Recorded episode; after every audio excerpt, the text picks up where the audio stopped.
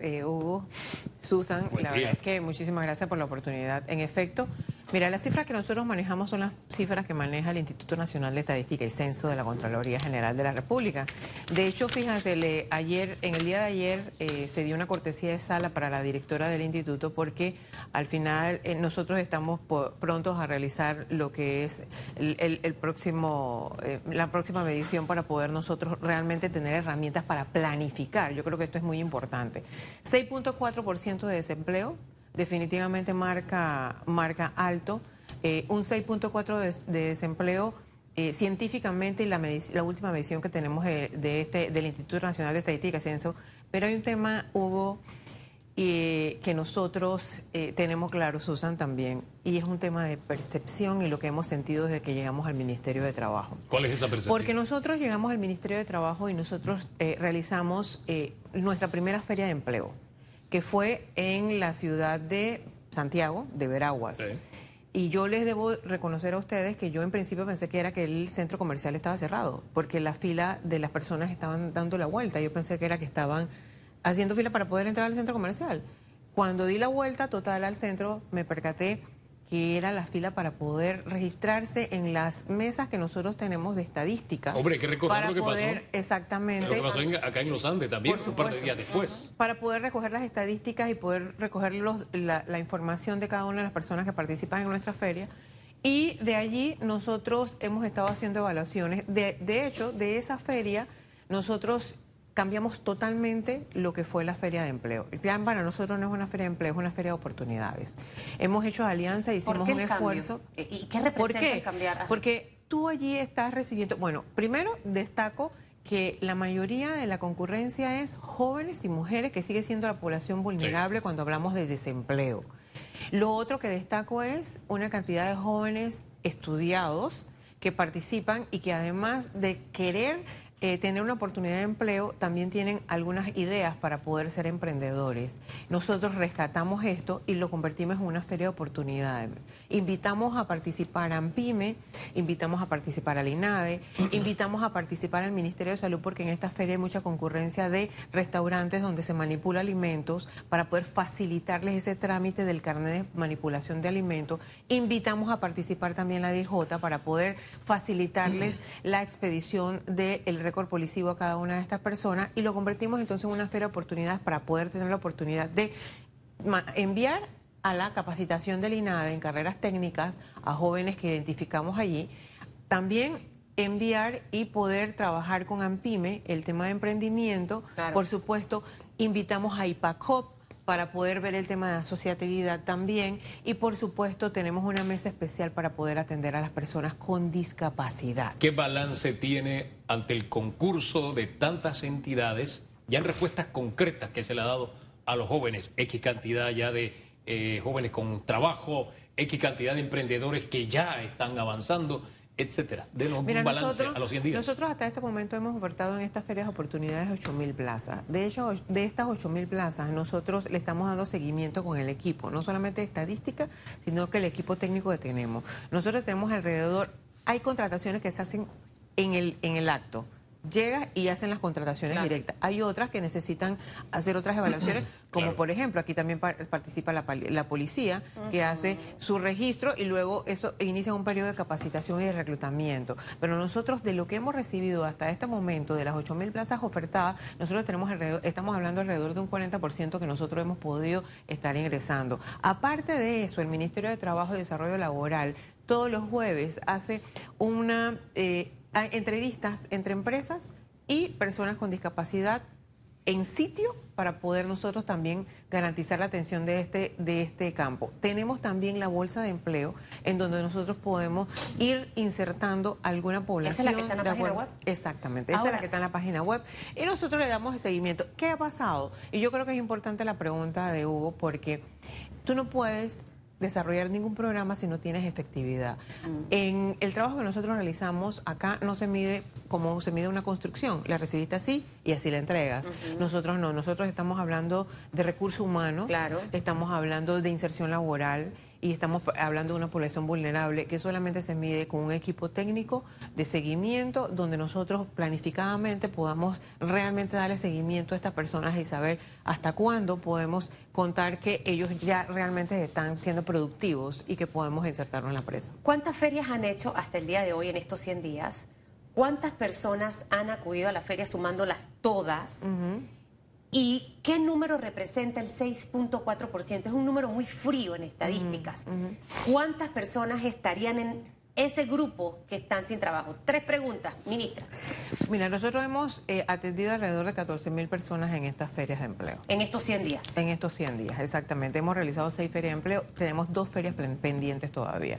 Tenemos una feria que se va a realizar en el área especializada de Howard, que nosotros tenemos una agencia especial allí y tenemos una feria en Coclé que tenemos pendiente.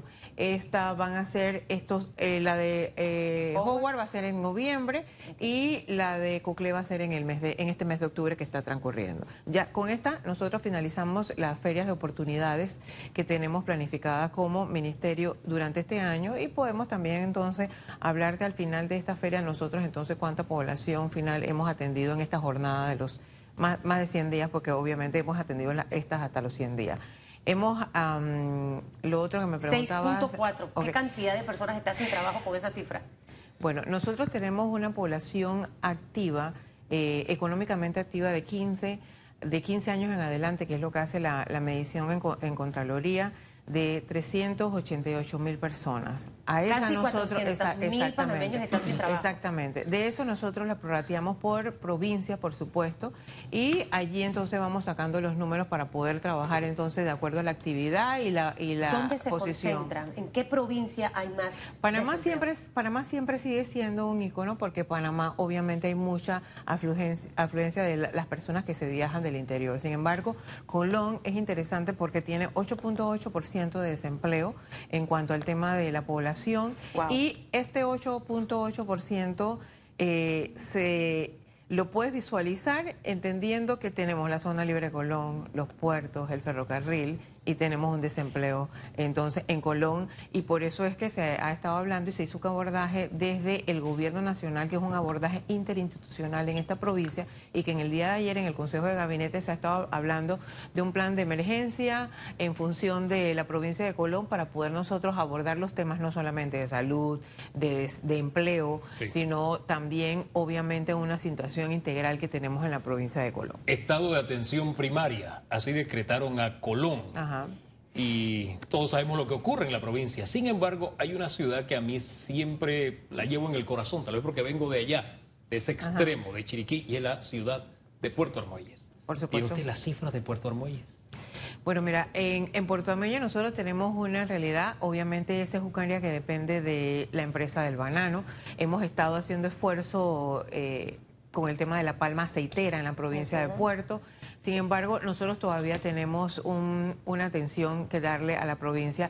Se ha trabajado en un plan estratégico para el distrito de Puerto Armuelle. Nosotros hemos estado en conversación con el alcalde, con el, alcalde que acaba, desde que iniciamos esta administración, hemos estado trabajando y en comunicación con el alcalde para poder eh, hablar de un Puerto Armuelle en desarrollo, que, que yo creo que es importante que podamos hacer un plan estratégico. Hay grandes programas para esa área y nosotros esperamos que parte de eh, esa planificación que nosotros estamos haciendo desde el gobierno nacional para poder nosotros hacer el abordaje en algunas áreas. Puerto Armuello, Puerto Armuelles está realmente eh, dentro de esta planificación. De hecho, esta semana, ayer, bueno, hace dos días está, estábamos haciendo una, un abordaje a nivel de salud de, esta área y bueno, es, es, un esfuerzo que estamos haciendo. Es que en la provincia de Chiriquí hay dos polos. Así es. El caso de Puerto Armuelles, por ejemplo, y también el caso de Boquete, donde prácticamente hay pleno empleo y desde donde a donde se moviliza mano de obra del resto de la provincia y a veces del resto del país a Boquete. Ese es un fenómeno que nos sirve también para el resto del país de una comunidad que tiene su vida propia, tiene sus mecanismos propios, ha encontrado la forma de desarrollar su economía, su empleo e importar mano de obra, si el término cabe, ministra. Es un área turístico, eh, el, área de Boquete es un área turística y de hecho ha sido motivo, inclusive eh, allí se realizó un, gabinete turístico, que es un poco lo que hemos estado nosotros planteando. Nosotros desde el Gobierno Nacional no solamente hemos hecho el abordaje del gabinete turístico, sino que hemos cumplido con eh, eso que desde hace años atrás estaba pidiendo el sector turístico que era que nosotros invirtiéramos y que se diera ya el depósito que se dio, por supuesto, para poder nosotros incentivar este sector y que también apoya mucho, no solamente el área de Boquete, sino a nivel nacional, un, un área que nosotros estamos explotando para poder también generar mano de obra y poder generar empleo. Yo creo que es importante que nosotros podamos ver este sector del turismo como el sector logístico, como el sector de la industria, poderlo ver en función de desarrollo y desde el Ministerio Ministerio de Trabajo también hemos podido atender alrededor de casi 10.000 jóvenes en estos 100 días en el programa de orientación vocacional, que está dirigido a jóvenes bachilleres de escuelas secundarias. Y todo esto está vinculado, por supuesto, también a los resultados que nosotros queremos con el programa que acabamos de presentar en la Asamblea Nacional. Antes de que profundicemos en esos programas, me gustaría este bloque quitar todas las dudas con el tema de desempleo. Creo que es un reto grandísimo para esta administración el poder bajar ese 6.4%. Le hablaba al inicio un poco de, lo que están haciendo. Eh, hubo este viaje a México, pero sé que el ministro Rojas ha estado en, en constantes reuniones con diversos grupos empresariales fuera del país. ¿Cuál es la meta del gobierno del señor Laurentino Cortizo con respecto al tema del desempleo? ¿En qué número pretenden ustedes? No sé si tienen eh, mediciones al año, al año y medio, porque al final lo que la gente quiere, mucha gente quiere trabajar. La situación económica obligó a muchas empresas a cerrar, a otras a desvincular colaboradores. Esos colaboradores desvinculados se fueron a la economía informal em, y definitivamente que es buena la capacidad de emprender, pero emprender no en la informalidad, porque al final eso no revierte en beneficios económicos para el país. ¿Hacia dónde pretenden llegar, ministra? No sé si tienen un número, si, si, si vamos a, conseguir las 14 mil plazas de empleo, ¿me entiende? Porque la gente va a la feria con esa esperanza de trabajar. Mira, eh, Susan, lo responsable es que nosotros hablemos del 6.4% de desempleo. Sin embargo, yo quiero ser, y quiero ser responsable, porque es la cifra que nosotros tenemos y con la que estamos trabajando.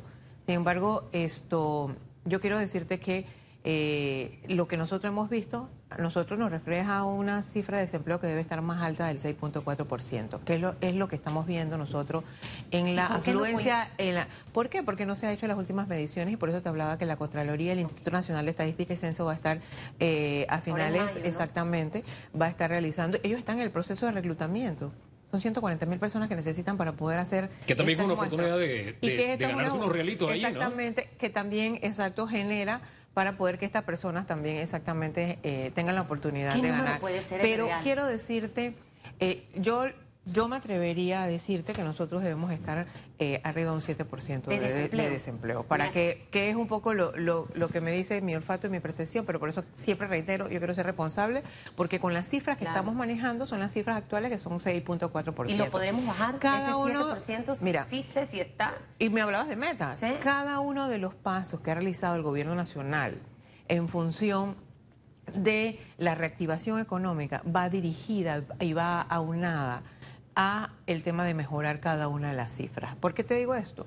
El Ministerio de Trabajo es un eje transversal que trabaja también en función de crecimiento económico y de las estrategias de, crecimiento económico.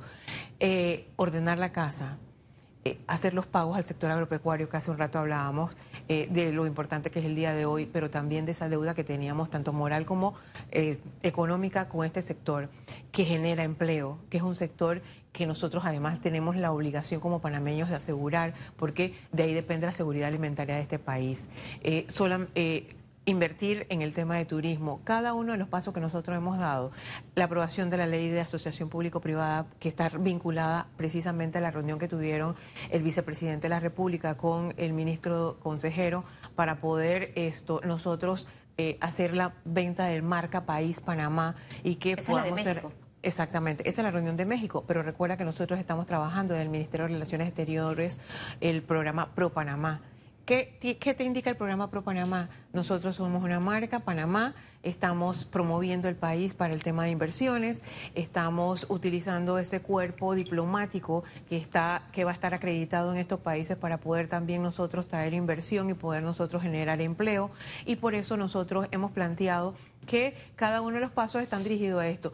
6.4 de desempleo. Nosotros podemos hablar que estamos en pleno empleo, empleo cuando podemos estar en un 5%, que el país llegó a estarlo. Hemos estado creciendo. ¿Llegaremos a ese número? Nosotros confiamos y estamos trabajando para poder que eso sea. Yo creo que es un poco de los retos que nosotros nos estamos planteando como gobierno. Nosotros eh, hemos demostrado que somos un equipo comprometido, que cada uno de los pasos que nosotros estamos dando es en función no de isla, sino de articular y articular no es lo mismo que coordinar, articular es realmente operar, ser operativos y poder aterrizar en cada una de las tareas que nosotros tenemos. Yo quisiera que fuera un poquito más allá, porque conociendo la forma en que trabaja el presidente, él es un hombre de realizaciones, de metas. Esto es. lo que quiero y lo quiero para allá o lo quiero para la otra semana.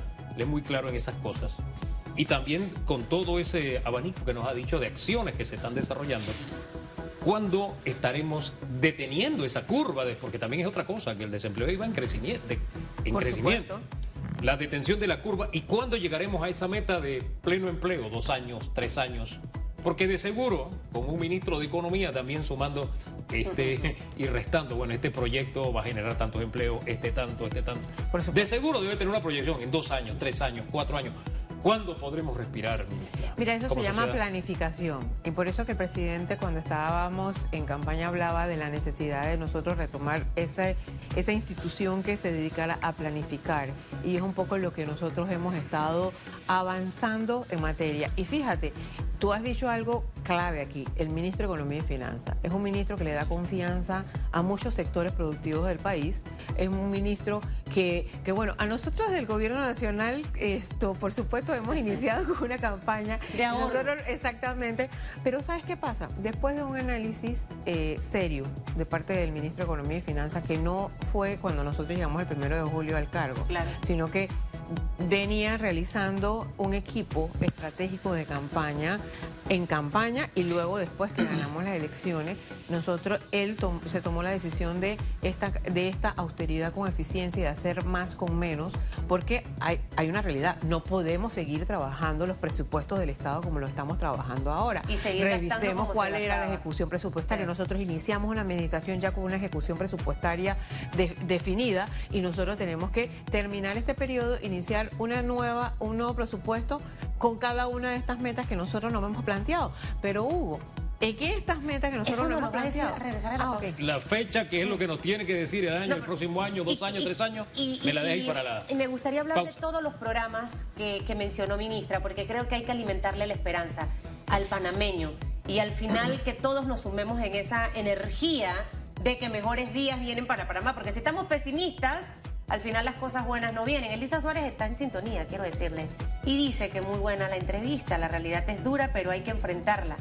Buen planteamiento de la ministra, creo que las realidades tormentosas nos sirven para replantearnos y ver oportunidades. La pregunta de redes, doctor Famanía, por favor. Eso es plantearnos nuestra realidad, aceptar la realidad para saber qué vamos a hacer y cómo lo vamos a hacer. La pregunta en redes. Según datos del Ministerio de Trabajo y Desarrollo Laboral, Panamá registra la cifra de desempleo más alta de los últimos años. ¿Qué opina al respecto? Use el hashtag radiografía, como siempre. Pausa y venimos con respuestas de la ministra. Porque hoy no hay glosas. No, hoy no hay glosas. Ya volvemos. Eh, Hugo, eh, seguimos con el tema del desempleo. Bueno, yo, yo te, un poco lo que decía en, la, en, en el panel anterior es que eh, nosotros hemos estado haciendo un esfuerzo desde el gobierno, cada uno de los pasos, de plantear cada uno de los pasos que hemos dado desde el gobierno nacional para poder hacer esta reactivación económica con grandes retos. Recuerda que nosotros también eh, estamos trabajando en función de, salir de la lista del GAFI, es, es una planificación. Todo gobierno eh, que llegue con su equipo, por supuesto, que los tiempos, los mínimos tiempos que puedan tener para poder tener resultados son importantes. Yo, yo pienso que nosotros podemos estar eh, trabajando en función de disminución de cifras y poder ver resultados más palpables, por supuesto, eh, en dos años, pero eso es mi apreciación muy personal. Yo creo que es importante también tomar en consideración cada una de las mediciones que nosotros podamos hacer desde el Ministerio de Economía y Finanzas, con el sector de los empresarios, con el sector de los trabajadores, que todos son protagonistas en, en este, en este círculo productivo que nosotros tenemos en el país. Yo creo que es importante y es más responsable también que nosotros podamos ir avanzando en cada una de las tareas a nivel de las instituciones que nosotros estamos planteando y que allí podamos ver las mediciones y vamos a poder ver reflejado cada una de las... ¿Cuándo comenzaremos a ver reflejados esos resultados para que nos dé un término de tiempo? Porque una esperanza así en el infinito, así que dígale algo, de pronto el otro año, tres años, el último año, ¿cuándo, ministra? Yo creo que los, nosotros estamos arrancando desde el Ministerio programas desde enero. Nosotros esperamos tener resultados inmediatos en este programa eh, y por supuesto desde las otras instituciones donde nosotros hemos estado planteando programas también. Nosotros los resultados los esperamos inmediatamente y de hecho cada una de las de la formalización de los programas que estamos planteando son para poder nosotros hacer las mediciones correspondientes y, eh, y tener resultados. Claro, resultados a corto, mediano y largo plazo. Exactamente. ¿Cuántos programas tienen en estos momentos? Eh, ¿Cuántos están ya aplicando? Por ejemplo, este que presentó en la Asamblea Nacional de Diputados, que me imagino que es como practicantes lo que me abunda a mí en mi gerencia. Tengo como 10. Y, ayudan mucho y, aprenden, porque luego cuando van con el currículum, si no tienen experiencia, es difícil que les puedan dar trabajo. Hábleme de toda esa gama de programas que tiene para tanto los que van a salir de la escuela, los que están en esa orientación eh, de repente de buscar una plaza de trabajo, sé que hay cursos para las mujeres, etcétera, etcétera. Hábleme de todo, hasta los pasaditos de edad, como digo yo. Voy a iniciar por el programa que eh, presentamos en la asamblea del proyecto de ley que presentamos, que es Aprender Haciendo. El programa Aprender Haciendo es parte del plan de acción del presidente Cortizo. Eh, si busca la página 14 del plan de acción, lo vas a encontrar allí reflejado. Está en el pilar de crecimiento económico y trabajo decente por supuesto, y en cumplimiento de lo que nosotros hemos planteado, el Ministerio eh, de Trabajo también el esfuerzo para poder nosotros esto cumplir con las ODS que estamos trabajando como gobierno nacional. Este, este programa está dirigido a la inserción laboral, son pasantías a jóvenes de 17 a 24 años, estudiantes bachilleres universitarios y que cursen carreras técnicas tanto en el INAES como el ITSE. Esto es importante plantearlo porque eh, es un esfuerzo interinstitucional. Estos jóvenes ya han pasado un proceso de reclutamiento. Nosotros, a la vez, en el Ministerio de Trabajo tenemos un programa de orientación vocacional que les, planteaba hace un rato que hemos atendido alrededor de 10.000 estudiantes ya de escuelas bachillerato. No ha servido para hacer el reclutamiento. Es un programa que está vinculado al Ministerio de Educación. En este programa nosotros le damos a estos jóvenes orientación y también los ayudamos a que desarrollen sus habilidades, sus destrezas, sus aptitudes para poder que ellos miren hacia el mercado laboral qué es lo que tenemos nosotros en el mercado laboral. No las carreras... Eh, que eternamente miran los jóvenes, sino que ellos puedan ver el sector productivo hacia donde nosotros nos estamos moviendo en el mercado laboral y que puedan incentivar esas habilidades y destrezas hacia esas, hacia esas carreras. Además de eso, este programa esto es una alianza con la empresa privada donde nosotros vamos a tener un periodo de pasantía. Son tres meses de pasantía y está dirigido a la experiencia laboral. ¿Por qué? Una de las frustraciones de este rango de edad de 17 a 24 años que se acercan a pedir una oportunidad de trabajo a una empresa y le piden experiencia. Esta experiencia no la pueden obtener si no le das la oportunidad. En estos tres meses de pasantía, el gobierno nacional cubre la mitad de lo que refleja el salario mínimo por área o por actividad económica y la empresa la otra mitad. Nosotros, después de este tres, periodos, tres meses de pasantía, ellos reciben en esta capacitación una eh, capacitación para las, para las habilidades socioemocionales, desde cómo se hace y se diseña una hoja de vida para podernos ellos realmente estar eh, y insertarse en esta pasantía. Luego existe un periodo de tres meses probatorio. Este periodo de pasantía de tres meses probatorio lo que te va a decir, te va a dar es un seis, meses de una experiencia al joven. Ya en este periodo la empresa puede determinar claramente si el joven llena los requisitos para poder ingresar a esta empresa y que inicie la relación laboral de la empresa con este pasante.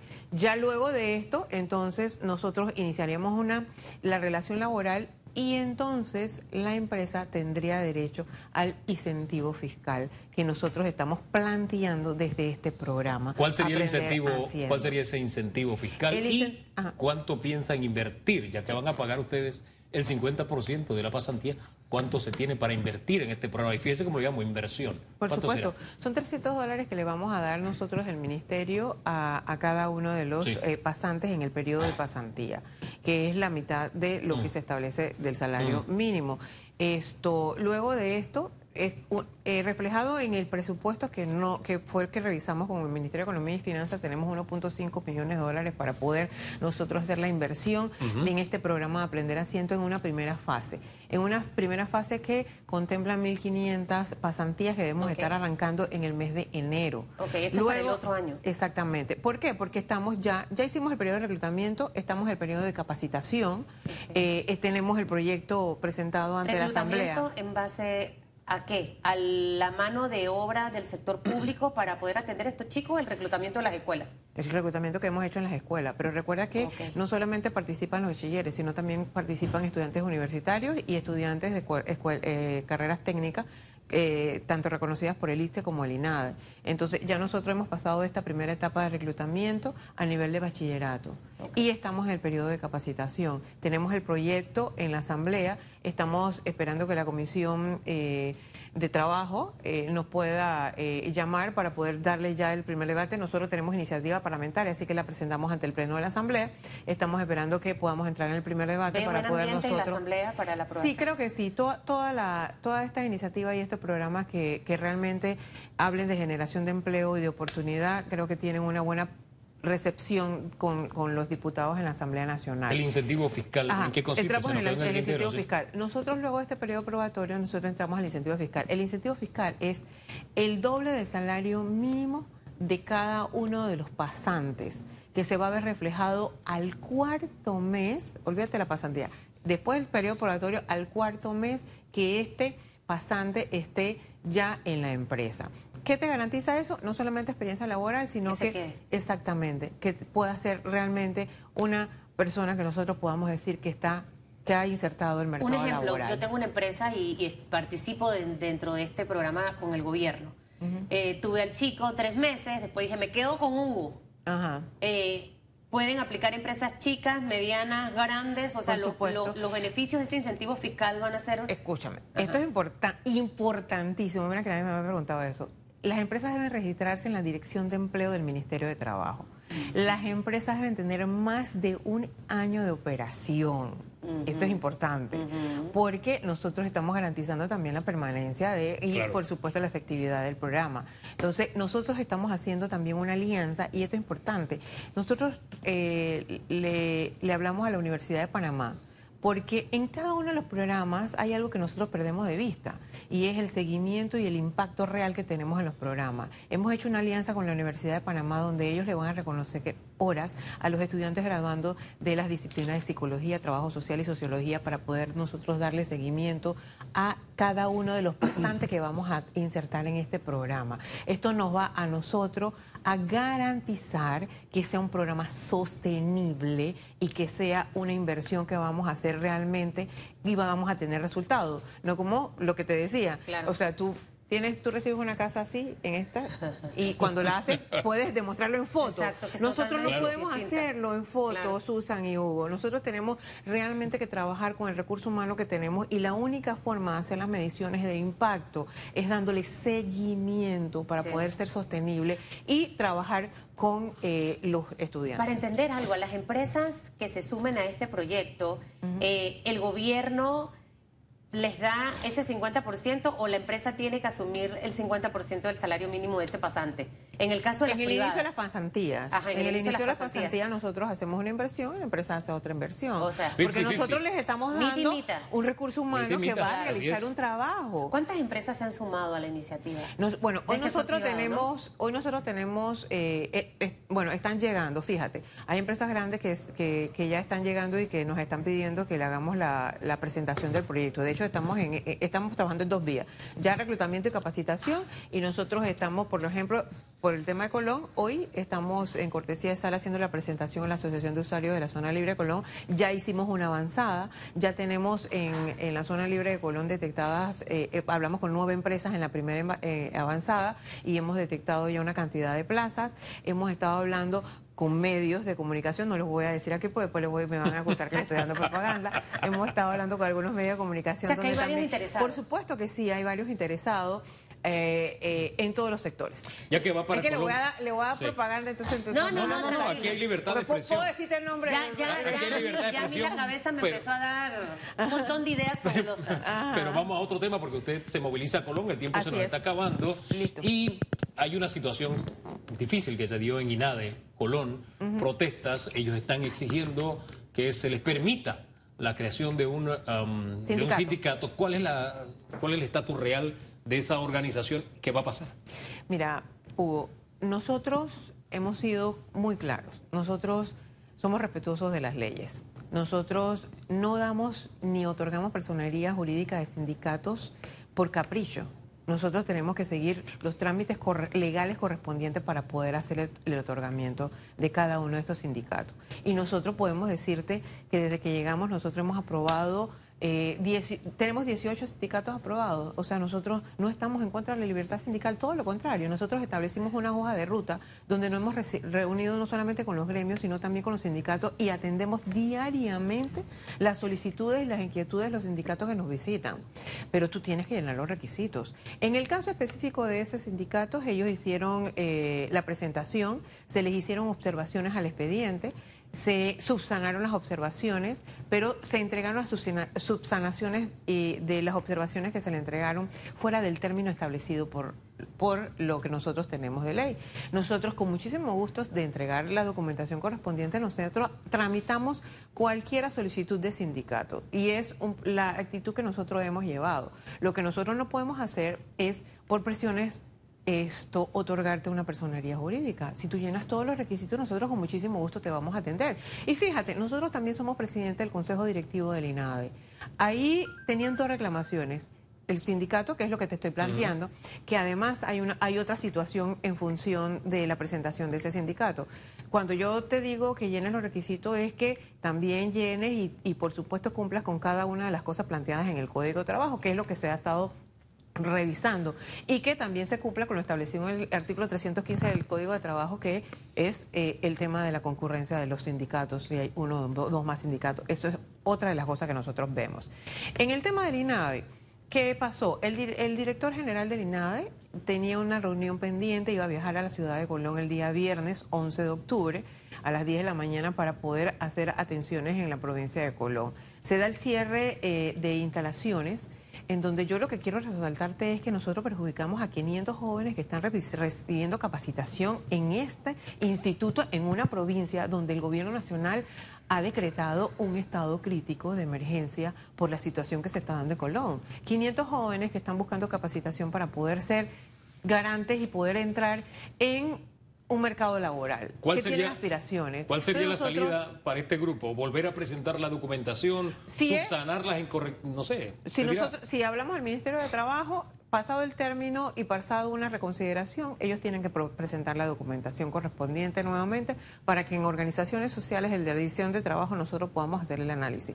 Entiendo que eh, si presentan la documentación correspondiente con cada uno de los ajustes, nosotros podemos hacerle el trámite. Ahora bien, eh, lo que nosotros eh, tenemos de información de la Dirección de Trabajo y Organizaciones Sociales es que ya hay un sindicato conformado. Si hay un sindicato conformado, definitivamente eso choca con lo establecido en el 315 del Código de Trabajo y tendríamos que revisar entonces cuál es la situación. En estos momentos, eh, yo creo que ellos est- deben estar por notificarse de la resolución donde se sustenta cada uno de los puntos que nosotros encontramos en esta conformación de este sindicato.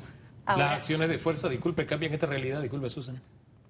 Las La- acciones, las acciones de fuerza que- Yo siento, Hugo, que las acciones de fuerza son totalmente injustificadas.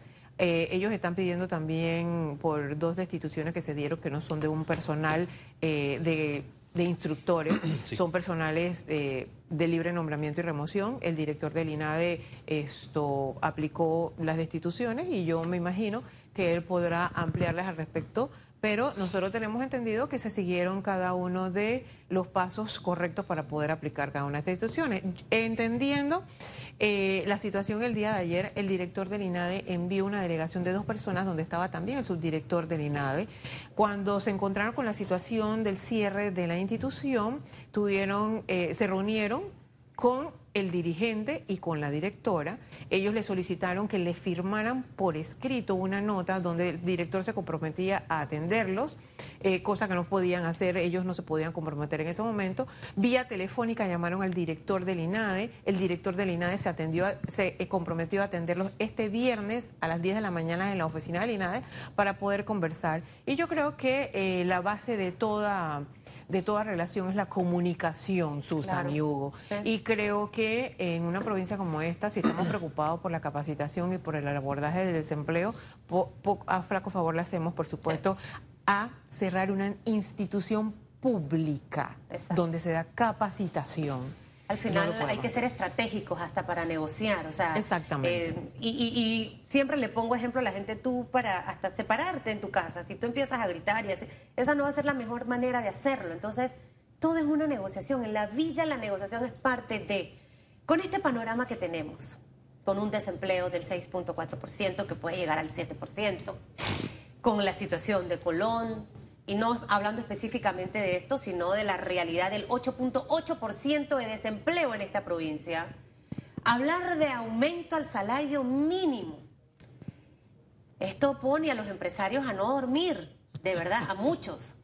Eh, y definitivamente que Panamá no atraviesa por el mejor momento económico. Estamos en un momento de hacer más con menos, en un momento de ahorrar.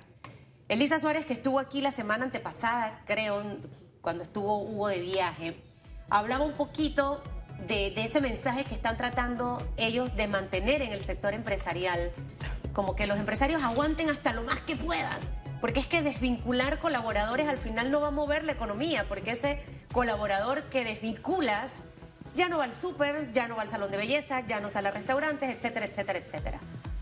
¿Cómo va a quedar el salario mínimo con todo este panorama? O sea, le, toca difícil al, gobierno, muchos retos y uno de esos es este. Bueno, yo creo que eh, sería adelantarnos si te digo cómo va a quedar el salario mínimo. Nosotros estamos, eh, y, también quiero decirte que eh, esta es una mesa que está conformada tripartitamente. Nosotros somos un país privilegiado, tenemos a los tres sectores dentro, dentro de estas conversaciones. En el día de hoy están reunidas la mesa de salario mínimo en la provincia de Coclé. Nosotros personalmente vamos a estar en la provincia de Chiriquí la otra semana, el 17 para serte más exacto, y nosotros hemos querido desde el Ministerio de Trabajo darle el nivel eh, que se necesita en una mesa de salario mínimo y lo estamos atendiendo tanto nosotros como responsable de la cartera como el viceministro. Si nosotros no asistimos, asiste el viceministro que está hoy en la provincia de Cocler asistiéndolo. Eh, nosotros hemos estado en una jornada de atención y de cortesía de salas en provincias. Yo creo que esto es importante, escuchar lo que está pasando en cada área. Eh, y poder nosotros atender cada uno de los sectores para poder ir determinando algunas cosas. Hasta ahora de, eh, preocupación, preocupación de, ambos sectores, por supuesto. Hay un sector de los trabajadores que sí eh, siempre va, a querer un, un porcentaje, un aumento salarial. Hay un sector empresario preocupado, un sector empresario a todos los niveles, alto, medio y el empresario, el empresario, el pequeño empresario, que le preocupa por supuesto también eh, esto. Y nosotros de aquí debemos estar en noviembre entonces sentándonos eh, para poder hacer las últimas evaluaciones que son importantes. Yo creo que hemos avanzado. Ya eh, entiendo que un sector se reúne con el ministro de Economía y Finanzas. Ayer el ministro de Economía y Finanzas estuvimos conversando con él en la antesala del Consejo de Gabinete. Nosotros estamos en constante comunicación, por supuesto que nosotros esperamos al final que haya consenso, pero eh, nosotros hemos estado evaluando eh, cada uno de estos, de estos temas en función del conjunto. De hecho, cuando se instala la mesa, nosotros hicimos un foro económico también para poder escuchar al sector de los trabajadores, al sector de los empresarios y nosotros como gobierno nacional establecer cómo habíamos recibido las finanzas en la, fecha economía. Tope, ¿Cuál sería? ¿Diciembre? Siempre se trabaja hasta diciembre. Nosotros nos hemos eh, en la mesa de salario mínimo propuesto algunas fechas a corto plazo para poder en noviembre tener resultados. Sin embargo, es importante porque nosotros, eh, la Contraloría está representada en la mesa de salario mínimo la Contraloría debe entregarnos algunas cifras que van a ser producto precisamente de las mediciones para poder que nosotros podamos nos- aterrizar ya en algunos temas muy concretos. Usted utilizó su olfato hace un rato para Claro. decirnos la cifra de desempleo. Ajá. En este caso, trayendo su olfato al tema salario mínimo, eh, ¿qué le Hugo, dice? tú- Y conociendo del ambiente que hay. No está muy enfermito nada. No, está enfermo de otras cosas, el cerebro sigue igual. el Gracias con- a Dios. Y conociendo el ambiente que hay, ¿habrá entendimiento o usted cree que al final el ministerio tendrá que tomar la decisión? Nosotros apostamos al entendimiento, Hugo. Apostamos al entendimiento y vamos desde el Ministerio de, de Trabajo a seguir apostándolo con la presencia de los otros ministerios que están allí para poder nosotros tener resultados. Nosotros queremos apostar a lo mismo Vamos a salir también. eso, no, claro, no, por queremos supuesto. apostar a lo Hay que- mismo hay que- porque hay que empujar eso. Sí, de- Ahora, de eso el, se el- trata. el último ajuste que se hizo eh, no fue producto básicamente de eso. Ajá. De hecho, muchas empresas tuvieron. ¿Qué? No, sí, continúe, disculpe. Termine, termine. Termine, no, termine, sí, seguimos. seguimos. De hecho, muchas empresas tuvieron que cerrar precisamente porque no aguantaron. Eh, creo que Por tiene- eso es importante eh, eh, el estado de situación que tenemos en, en el país para poder hacer las evaluaciones correspondientes. Porque al final, Susan y Iván, todos somos panameños. Y nosotros queremos el bienestar para el país y para nuestras familias. Mejorar la calidad de vida de- tiene que ver con cada uno de estos De eso se trata. Todos somos panameños. Algunos se enfocan en el gobierno. No, no, no es un asunto de gobierno, es un asunto país en el que tenemos todos que tener una visión de hacia dónde vamos y empujar hacia allá. Y hay momentos difícil, difíciles, así como en una familia donde dice, hey, ¿sabes qué? Aguanta. Aguantamos, no vamos a ir al cine, no, no hay postre, no hay esto, no hay lo otro. Bueno, así también Austeridad. ocurre en los países. Sí, bueno, eso es. mismo, eso mismo hay que hacerlo también por la asamblea, ¿no? importante, importante, importante. Creo que vamos Ministra. a tener que mandar al ministro de Economía por allá. un día. Gracias por habernos acompañado el día de hoy. gracias a ustedes por la oportunidad. Que le vaya bien Nos en Colón. nos Gracias. mantiene al tanto Pero de no cómo se le va por allá. Porque va a haber los comentarios de redes. Sí, Ah. compartimos las redes. Redes sociales.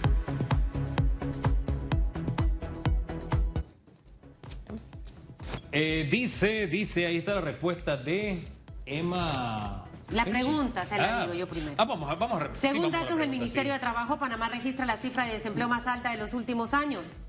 ¿Qué opina al respecto? Utilice el hashtag radiografía. Ahí vamos con la primera respuesta. Dice Emma Feishi. Conozco a cinco jóvenes sin ingresos estables que viven de trabajos temporales y de plataformas digitales. Dos tienen maestría y experiencia previa. También comenta esta mañana Edwin González, sí, pero todos sabemos que es muy probable que este tema traiga varios periodos políticos. Asumo que está hablando del tema del salario mínimo. Gracias por su participación. Ministra, le reiteramos el agradecimiento.